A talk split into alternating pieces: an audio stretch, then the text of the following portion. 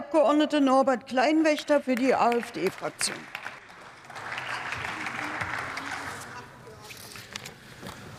Ja, werte Frau Präsidentin, sehr geehrte Kolleginnen und Kollegen, sehr geehrte Kollegen von den Linken. Die Linke hat ja heute eine Aktuelle Stunde eingereicht zu dem Thema Energiewende braucht Tarifverträge auch bei Vestas. Und ich habe mir ehrlich gesagt die Frage gestellt, welches politische Signal Sie jetzt heute vom Bundestag erwarten.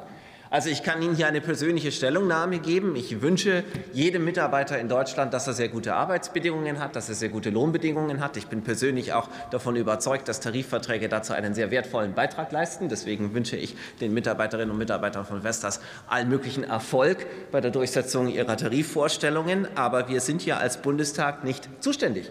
Ich weiß nicht.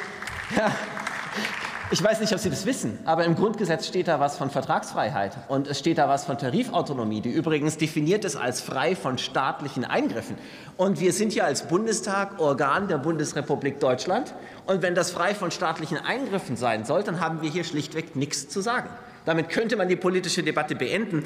Aber ich äh, will trotzdem, ich will trotzdem Ihnen mal erklären, warum die ganze Frage in der Energiebranche gar nicht mal so leicht ist von den Linken. Ich meine, ich weiß ja, die Linken, die lieben Planwirtschaft, so wie die Ampel die Planwirtschaft liebt, ne, gerade in der Energiewende, Politik, aber tatsächlich Einfluss zu nehmen auf eine dänische Firma oder Einfluss nehmen zu wollen auf eine dänische dänische Firma, das zeigt einfach nur, dass die Ideologie grenzenlos ist.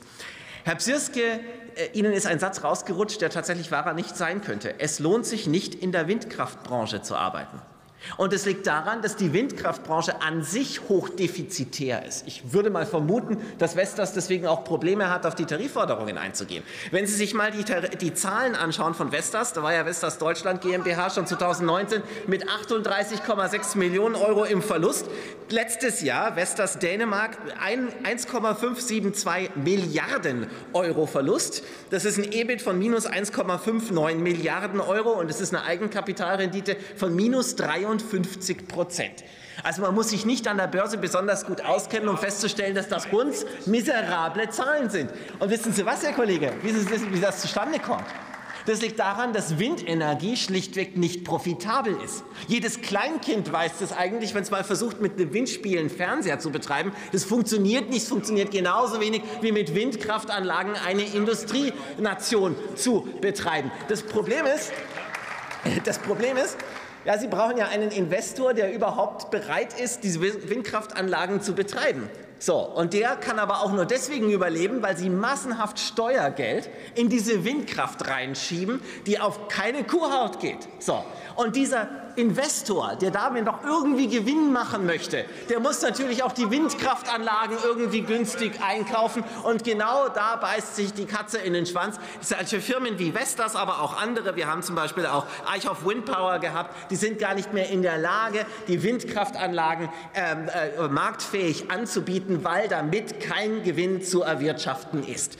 Und ihre planwirtschaftliche Haltung, die Sie da haben, die hat Sie ja dann dazu verführt, immer mehr ins EEG reinzustecken. Die Union war da ja schon beteiligt. Ähm, ganze 4,536 Milliarden Euro EEG-Umlage, ursprünglich aus dem Strompreis, jetzt aus dem Bundeshaushalt, werden in Windenergie reingeschoben. Wenn Sie das mal umrechnen und, und anschauen, dass ein Arbeitnehmer, ein deutsch, durchschnittlicher deutscher Arbeitnehmer ein Bruttogehalt von 40.000 Euro im Jahr hat, dann schieben Sie das Jahresgehalt von 113.445 Euro Arbeitnehmern alleine in ihr planwirtschaftliches Projekt Windkraft. Und trotzdem lohnt es sich noch nicht, weil die Windräder schlichtweg nicht funktionieren.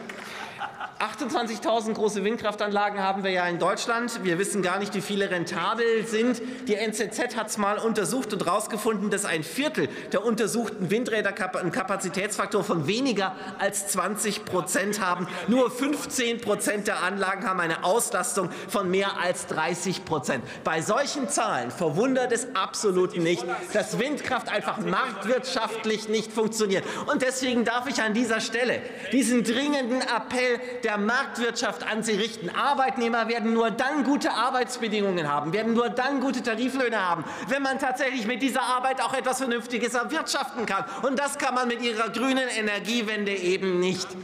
Ihre grüne Energiewende ist purer Sozialismus und während den Anfängen bei jedem Sozialismus, ob er unter der Fahne mit Hammer und Sichel daherkommt oder unter dem Sternenbanner oder unter einem Regenbogen. Sozialismus führt immer in den Abstieg, in die absolute Armut. Wir von der AfD. Wir stehen für die Freiheit, wir stehen für die soziale Marktwirtschaft und damit stehen wir für wirtschaftlichen Aufschwung, Stabilität und gute Arbeitsbedingungen für alle in Deutschland. Haben Sie vielen Dank.